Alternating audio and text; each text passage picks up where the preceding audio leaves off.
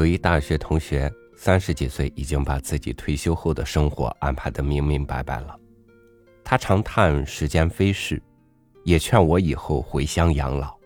种种对老的解读，让我一刻间仿若经历了从花甲之年到死亡的种种悲惨。老，这么早就找上我了吗？与您分享下面尊的文章：早老者的忏悔。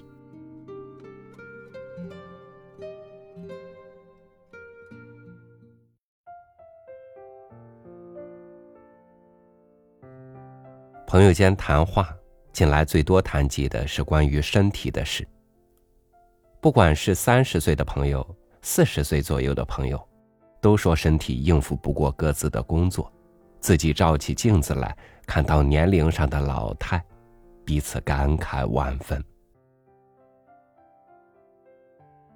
我今年五十岁，在朋友中远比较老大，可是自己觉得体力减退已好多年了。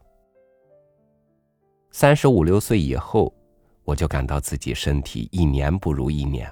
工作起不得劲，只是厌厌的勉强挨，几乎无时不觉到疲劳，什么都觉得厌倦。这情形一直到如今。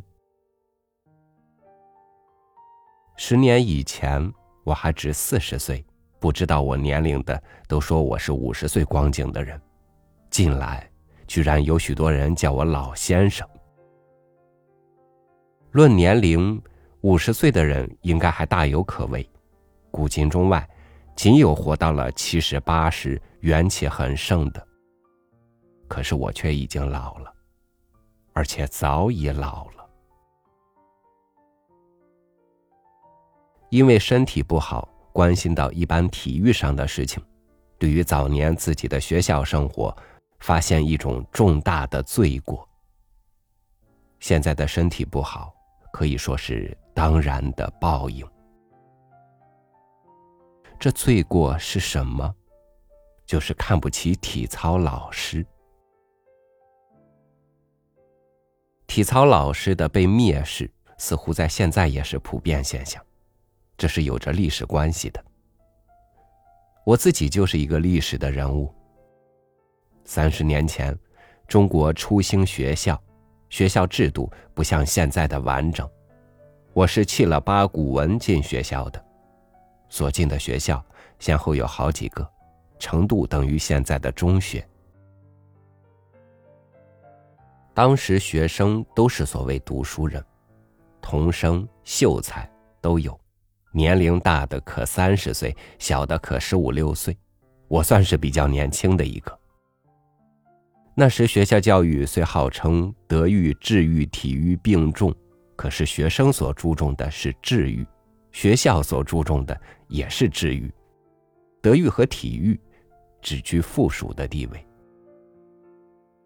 在全校的教师之中，最被重视的是英文教师，次之是算学教师、格致教师，最被蔑视的是修身教师、体操教师。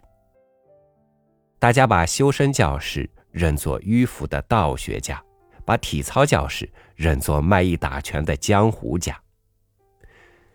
修身教师大概是国文教师兼的，体操教师的薪水在教师中最低，往往不及英文教师的半数。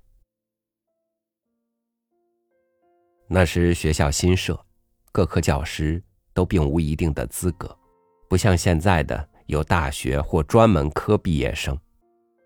国文教师、历史教师由秀才、举人中挑选。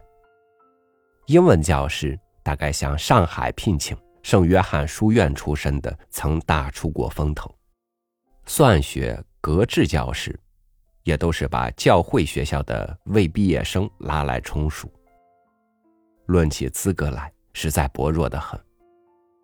尤其是体操教师，他们不是三个月或半年的速成科出身，就是曾经在任何学校住过几年的三脚猫。那时一面有学校，一面还有科举，大家把学校教育当做科举的准备。体操一科对于科举是全然无关的，又不像现在学校的有竞技选手之类的名目，谁也不去加以注重。在体操时间，有的请假，有的立在操场上看教师玩把戏，自己敷衍了事。体操教师对于所教的功课，似乎也并无何等的自信与理论，只是今日球类，明日棍棒，轮番着变换花样，想以趣味来维系人心。可是学生老不去睬他，蔑视体操课，看不起体操教师，是那时的习惯。这习惯在我竟一直延长下去。我敢自己报告。我在以后近十年的学生生活中，不曾用了心操过一次的体操，也不曾对于某一位体操教师抱过尊敬之念。换一句话说，我在学生时代不信一二三四等类的动作和习惯会有益于自己后来的健康，我只觉得一二三四等类的动作干燥无味。朋友之中，有每日早晨在床上做二十分钟操的，有每日临睡操八段锦的。据说持久着做会有效果，劝我也试试。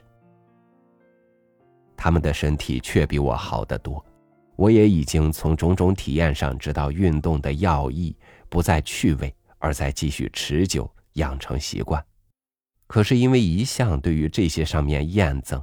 终于立不住自己的决心，起不成头，一任身体一日不如一日。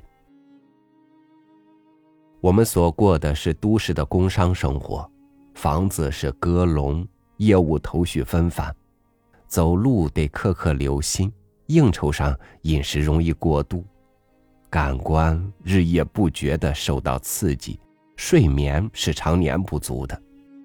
事业上的忧虑，生活上的烦闷是没有一刻忘怀的。这样的生活当然会使人早老早死，除了捏锄头的农夫以外，却无法不迎这样的生活。这是事实。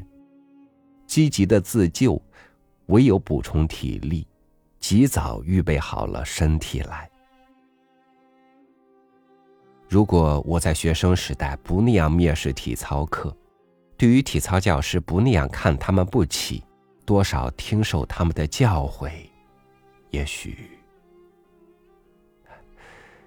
我每当顾念自己的身体现状，时常这样暗暗叹息。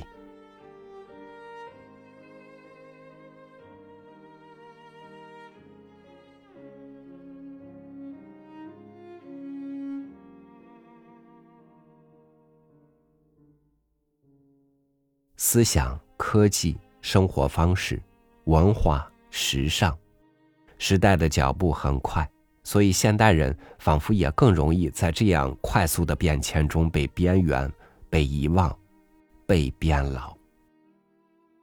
老，以致以今天的科技看来，还是人类逃不掉的宿命，但衰老，依旧是可以迟来的。